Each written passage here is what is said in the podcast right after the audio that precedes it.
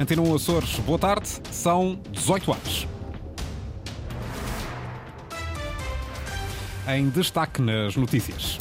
Com 16% de abandono escolar no primeiro ciclo, o dobro da região. Ribeira Grande avança nos próximos três anos com um novo plano de combate ao abstentismo. Mais uma vez sem sucesso, o PAN pedia esta tarde no Parlamento açoriano o fim das touradas nos Açores. A proposta foi chumbada. Deputado independente Carlos Furtado não exclui a possibilidade de vir a liderar o JPP, Partido Juntos pelo Povo, que nasceu na Madeira e chega agora aos Açores. Máximas para amanhã, 20 graus em Santa Cruz das Flores e Angra do Heroísmo, 21 na Horta, 22 em Ponta da Algada. Seguimos para a informação, o jornal das 18 horas, com a jornalista Margarida Pereira.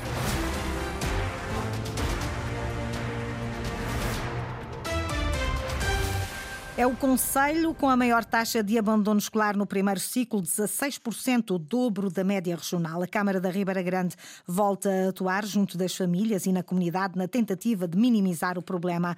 Os números são bastante elevados. A autarquia apresentou esta tarde o novo plano de combate ao absentismo, com a duração de três anos letivos. Ana Leal Pereira. Diagnóstico feito e os números são preocupantes para o Presidente da Câmara da Ribeira Grande. O Conselho ronda os 16% na taxa de abandono escolar no primeiro ciclo, quando a média regional situa-se à volta dos 8% e a nacional nos 3%. Os números pioraram durante a pandemia, é certo, mas uh, com o ano passado já estabilizaram. Agora, não deixam de ser alarmantes. Aqui no caso do Conselho da Ribeira Grande é o dobro da média regional. O que salta à vista é claramente que o primeiro ciclo tem que ser atacado. Provavelmente tem famílias eh, socioeconómicas mais vulneráveis. Números que, segundo Alexandre Gaudêncio, carecem de intervenção a vários níveis. Foi por isso traçado um plano municipal de combate ao abandono e absentismo escolar.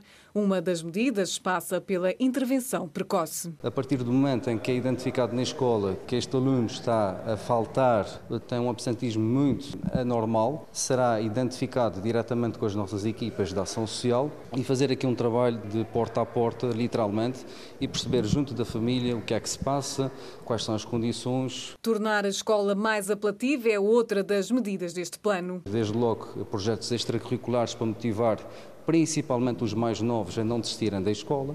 Ao nível, por exemplo, da intervenção nos espaços escolares eh, para ter eh, material mais, mais educativo, mais apelativo. Escola, família, comunidade é o pilar traçado neste Plano Municipal da Ribeira Grande, conselho que, segundo o Presidente da Autarquia, é o segundo da região com mais alunos em estabelecimentos escolares, à volta de 5.300.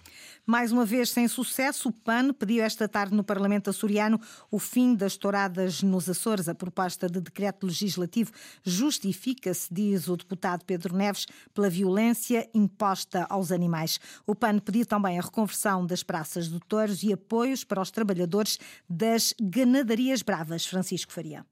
O fim das touradas e das corridas de touros está em causa a defesa dos animais e da natureza humana. Para o PAN, a tauromaquia não é mais do que uma redução deliberada do animal um mero objeto de entretenimento humano. Não é mais do que tortura, dor e sofrimento desnecessários. Lamentamos que se continue a dar palco a esta barbárie. Uma sociedade evoluída não se compagina com maus tratos animais, procura erradicá-los. O deputado Pedro Neves lembra que a tauromaquia no mundo e nos Açores vive de atos cruéis, da ferra até à morte e da praça até ao arraial. Recordamos que os atos cruéis não são apenas executados nas touradas de praça, mas também nas touradas à corda. Destas corridas resultam muitas vezes ferimentos graves, como cortes profundos, fraturas e lesões musculares. Pedro Neves diz que os atos de violência para com os bovinos bravos justificam o fim das touradas. Que satisfação tem o humano ao ver um animal morrer em plena praça pública. Por estas razões, o PAN defende no Parlamento Regional o fim das touradas, a reconversão das praças de touros e apoios para os trabalhadores. Tudo isto por decreto legislativo. A proposta do PAN acabou chumbada no Parlamento, com os votos contra de todos os partidos, à exceção do proponente e do Bloco de Esquerda. Durante o debate, foram muitos os argumentos invocados pelos deputados da esquerda à direita contra o fim daquilo que dizem ser uma tradição nos Açores. Tenho que agradecer ao PAN, porque quanto mais mexe na tauromaquia, parece que mais adeptos a tauromaquia ganha. Sou sensível aos seus argumentos. Sou. Agora, por decreto, o que é contra a vontade do povo, não contou o Chega. A Iniciativa Liberal, obviamente, vai votar contra esse diploma do PAN, como votará contra qualquer diploma que imponha a uma larga maioria dos açorianos uma vontade que não é a vontade deles. O que deve prevalecer é a liberdade. A liberdade de assistir e apoiar uma festa uh, que tem muito a ver com a tradição, tem muito a ver com a identidade desses povos. E esta proposta é, posso dizê-lo, a tentativa de uma imposição de uma minoria sobre a maioria. O PAN está fazendo o seu trabalho político, mas, obviamente, que nós não podemos aceitar e fazemos o nosso e estamos aqui do lado do povo. Amanhã, se calhar, vai-se tentar acabar com a equitação. Daqui por uns tempos, se calhar, vão-se querer fechar os jardins zoológicos. Mais à frente vão-se acabar, vão-se querer acabar com as atividades circenses que, que envolvam animais. Continuamos resumidamente na mesma. É permitido infligir dor propositadamente a touros e cavalos por mero entretenimento.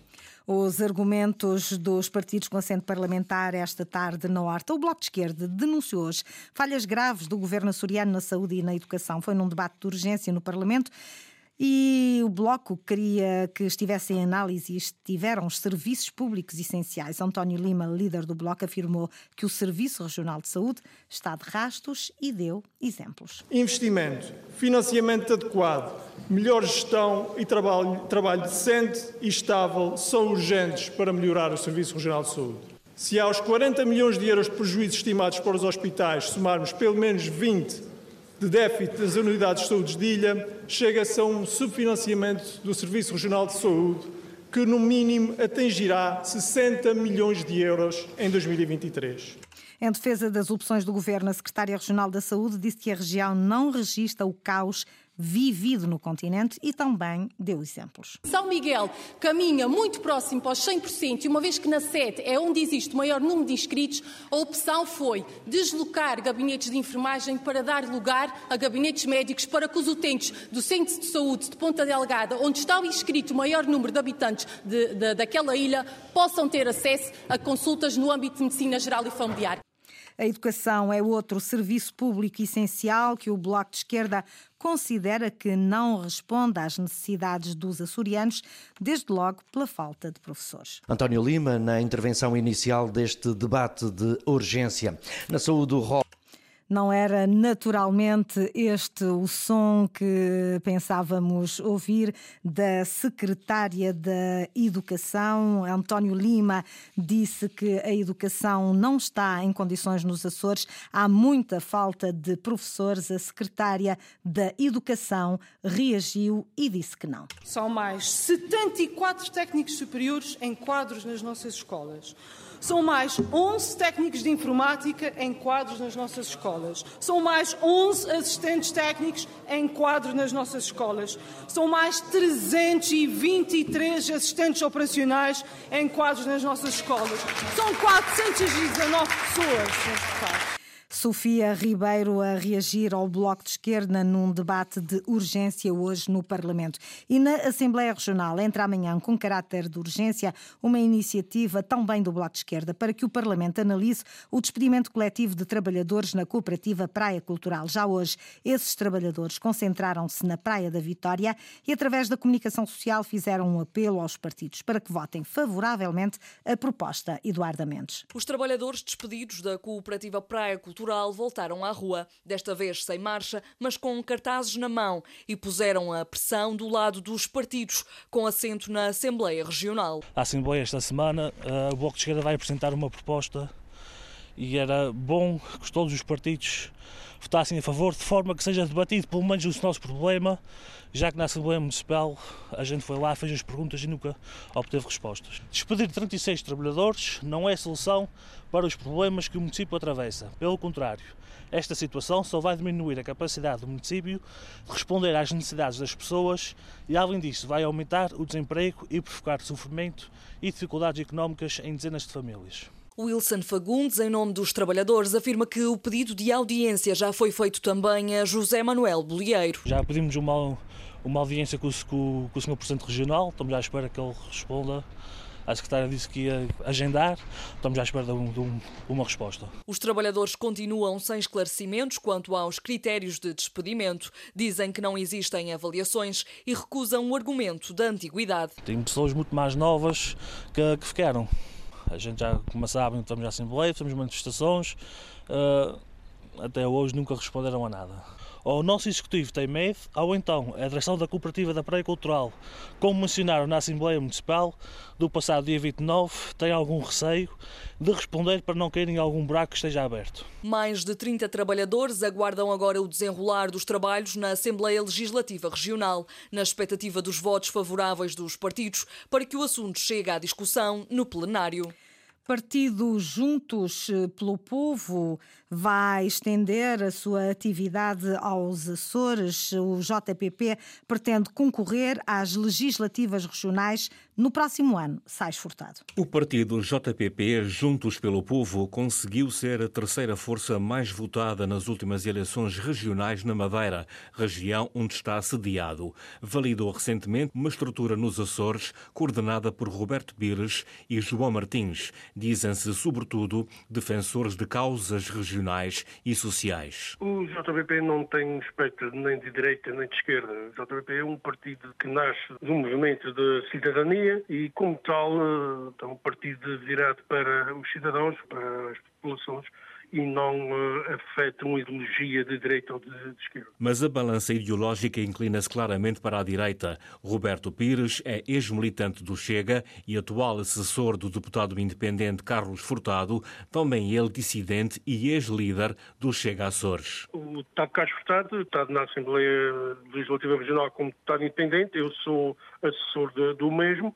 Uh, temos aqui uma relação de amizade Carlos Furtado neste momento não fará parte deste projeto, mas a todo o tempo que entender, eh, Carlos Furtado é uma mais-valia para qualquer um partido político. O JPP diz que já reuniu militantes suficientes para concorrer às eleições de 2024 nos Açores. A nível uh, legislativo, o JPP pretende concorrer às próximas eleições, parecido com o projeto que temos que estará a concorrer nas Ilhas Maiores e depois fazer estender esse projeto a, a, todas as Ilhas dos Açores, porque é assim que faz sentido. O JPP quer ocupar um novo espaço no espectro político açoriano.